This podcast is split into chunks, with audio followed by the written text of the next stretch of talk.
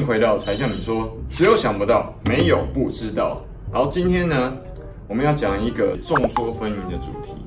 就是台商到底在中国有没有赚钱？以前有一本书，而且出了两部曲，叫做《中国即将崩溃》。那作者他叫张家敦，其实这个是绿色阵营台湾这边呃，有一些支持台独的人，他们最常使用的一个立论的主张，就是说中国的经济在一段时间之后就即将崩溃。但是说实话，我自己的感觉是我并不是完全赞同这样的看法，因为讲了这么久之后，也没有到现在也没有崩溃啊。那到底要什么时候崩溃呢？其实中国的经济如果崩溃的话，对全世界其实都可能是大灾变。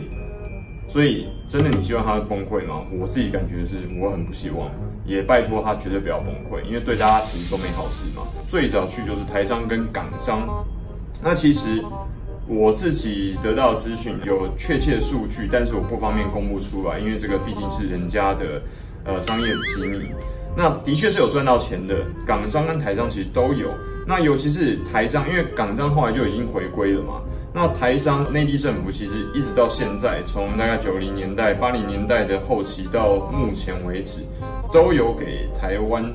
的台商陆陆续续给到很多的这种利多，这个是我们要给内地政府一个赞许的，也要非常感激内地政府的协助。那但是呢，到底赚了多少？呃，其实每一个我们必须要分成不同的时期来讨论。第一时期可能就是在八一九八零年代的后期到一九九零年代的初期到九五年之前，然后在九五九六年之后一路到两千零七年这段时间，跟二零零七零八金融风暴到二零一零年的之后一路到现在这样几个时期，但是当然越早期的去那边，他遇到的千辛万苦可能越多嘛。这是确定的，因为那个时候开发的情况跟各地的交通，还有经济建设跟基础设施都没有像现在这么发达。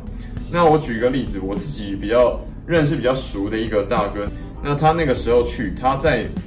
中国内地的时候已经超过十年以上，他自己本身在各个省份都加在一起，可能前前后后买了至少十部车以上，从华北一路到华南的市场。那你就知道那个时候他其实开了，他根本就没有办法坐高铁，所以他必须要有那么多的车子。那你就知道那个时候台商的经营一直以来都其实都很辛苦的，无论是以前到现在都是非常辛苦啊。因为交通嘛，就算现在其实我自己在通勤的时候出差，也还是觉得因为实在是太大了。无论是是否交通方便，都还是一个很辛苦、很漫长的旅途。可能像我一样年纪在三十几的人都听都有一段记忆，就是去大陆的时候，泰铢的台商都是六倍起薪，至少三倍嘛。后来就是开始渐渐调低，就代表说那个那边的薪资水准开始提升，还有那边的呃中国内地的市场的成本也在整个在往上慢慢提升，还有双方的素质比重是不一样的。这个是人性啊，没有人想要离乡背井，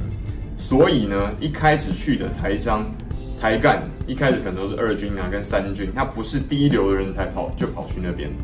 那后来呢，在竞争越来越激烈的状况底下，才发才开始出现说，哦，是最强的人才开始去那边。可能我我的估计大概是两千年到两千零八年这段时间之后开始渐渐就这样转，因为那个时候招商引资嘛。呃，开放的初期，其实内地都非常欢迎各地的外资，包含港商跟台商过去。那如果台商不要太夸张，有在努力的话，其实靠着土地政策、租税的政策减免，还有人力成本上低廉嘛，这三个要素其实都可以赚到钱，其实多或少。在那边的夜生活，其实是因为港商跟台商在那个时候初期的，有一些前辈是跟我讲说，John，你真的太晚来了。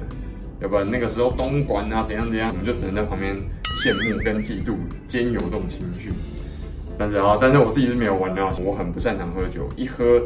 什么两杯三杯啤酒就倒了。你这个根本去那边喝就你就不要喝了。台商派驻在那边的时候，这些台干其实都感情嘛，其实很寂寞，那也没有什么娱乐，就听到小三村、小四村、小五村，一路可以养到小五。那个时候台商其实又算蛮有钱的，对不对？所以就出现这样的社会状况，但是我们先不要用对错来做一个评判，因为这个人是感情的动物，台商我们也会感觉到寂寞。那这个他做下去这个行为是对或错，那就由您自己来判断。那台商、美商、德商、英商、法商等等，都一样有认真跟不认真经营的。那如果认真的话，那肯定就会赚钱嘛，或者他赚钱的几率一样会高，就跟台商在台湾自己本地的市场在做生意的时候是一样的。没有人有办法保证任何人创业的时候就一定会成功或一定会失败，这都没有定论。但是呢，一开始出席的时候，我们必须说在那边，因为刚刚讲的这些原因。台商成功的几率是远大于现在这么激烈竞争的市场氛围。不认真的话，就是什么去那边就刚刚才讲的酒池肉林啊，小三、小四、小五这样一起一起同包嘛，然后玩各式各样的不同的东西。呃，市场各种的产品都非常的低廉。所以一开始台商跟台干是比较骄傲的，所以连餐厅、宿舍还有交友圈，其实很，除非这个人像我自己一样，他是很哎。诶我其实对各个地方的风土民情都很有兴趣，都很好奇，不然基本上这些东西都跟陆干是分开的，跟当地的文化接触是完全断裂的。所以你说那个时候的台商，除非他自己有像我一样努力去经营，很努力去了解当地的文化风土，不然你说他台商在那边久待就一定了解中国内地的文化跟整个市场的状况。必须说不一定，现在也可能不一定哦，所以不要觉得这个人好像在那边待了很久之后就一定了解吗，然后还是闪开让专业的来。第一个又跟市场隔离，然后又不愿意去了解，那也觉得自己台商好像跟当地人是不一样的两个圈子的状况底下，在这样激烈竞争的市场氛围下，台商如果自己不努力在管理的效能，就是内部营运的呃成本要尽可能降低嘛，良率的提高。第三个，跟过往当地人脉关系的建立累积；第四个，在市场开始氛围变化的时候，像最近几年，就是郭台铭一举把整个成本拉高了一倍、两倍、三倍的状况，这样产业跟人事成本的转型，所以变相的就符合了我们小英总统的上台之后促使的这个新南向政策。你可以说它就是一种没有产业转型成功的结果。我们若一直停留在呃，产业链比较低端毛利的状况底下，那出走是必然的结果。这个地方的市场跟这个地方的成本，它不可能永远不断的维持在低水平的状况底下。如果它维持在低水平的状况底下，代表说这个地方毫无寸进，没有任何进步的。尤其在中国，上一集我们讲到狼性有没有这么积极努力进取学习的状况底下，它有可能万年维持在同样低水平吗？不可能。我们必须要自己反省。台湾人是不是真的有做到像德商、美商、法商这些外资一样，努力修正刚刚讲的这四个不同的要素，还是说我们已经习惯养成了在各种对岸的优惠政策底下偷懒的习惯？我就躺在那边赚就好了，我就一直吃这些优惠下面的利让利给台湾人的利多，而我并不好好去思考说，哎，我的内部的营运是不是有管理的制度是不是出了状况？我是不是哪里应该去修正？这很累。呃，科技始终来自于人性，后面有一个括弧的懒惰，对不对？所以这个懒，如果懒惰的话，那最后是不是变成我们耳近十年耳闻的台流呢？综合起来，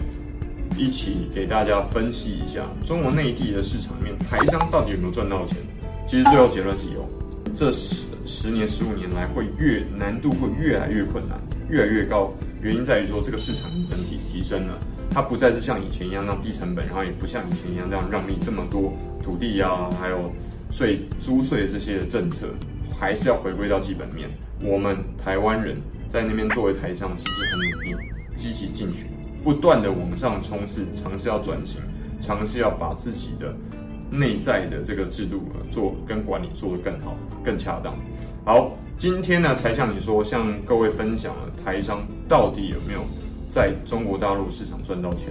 那如果你有其他针针对中国市场想要了解的题目的话，也欢迎在我们的官方粉丝专业才向你说，或者才向你说的 YouTube 的频道下面留言栏，给我们更多的一些意见跟想法，还有方向。才向你说，欢迎您订阅，谢谢大家我们下次影片再见拜拜。